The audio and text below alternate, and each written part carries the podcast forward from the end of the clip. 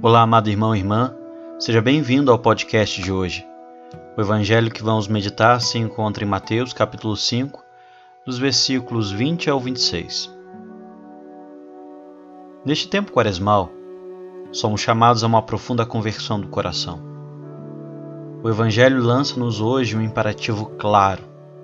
Primeiro vai e reconcilia-te com o teu irmão. Em outras palavras, Antes de dar mais um passo, lembremos que a Quaresma é um caminho, é um trânsito para a Páscoa. Pois bem, neste caminho, diz o Senhor, antes de dar mais um passo, a primeira coisa que devemos fazer é nos reconciliar com o irmão. Neste texto, Jesus diz quatro vezes, enfatizando assim que o outro, o próximo, o conhecido, o desconhecido, é antes de tudo meu irmão. Nesse sentido, os guaranis, na sua língua, têm uma forma muito especial de chamar alguém de irmão. Fala do termo perrengue,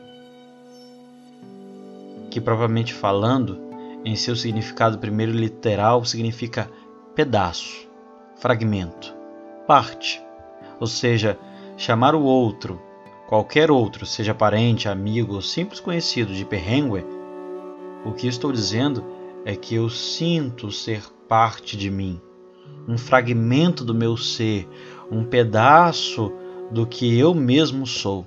Sem ele, sem ela, eu estaria incompleto.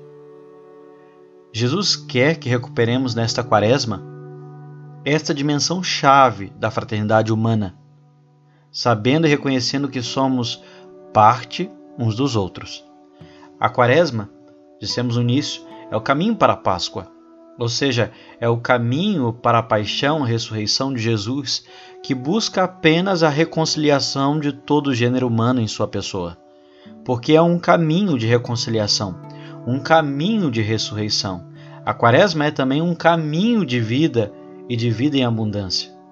Pois bem, então, neste caminho, é fundamental reconciliar-se uns com os outros, porque não podemos ressuscitar completamente se nos faltar um pedaço, uma parte, um pedaço de nós mesmos.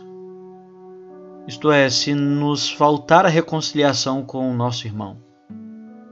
Digamos claramente, sem reconciliação, sem fraternidade, nesse sentido de complementariedade, é impossível ressuscitar. A vida em abundância é impossível.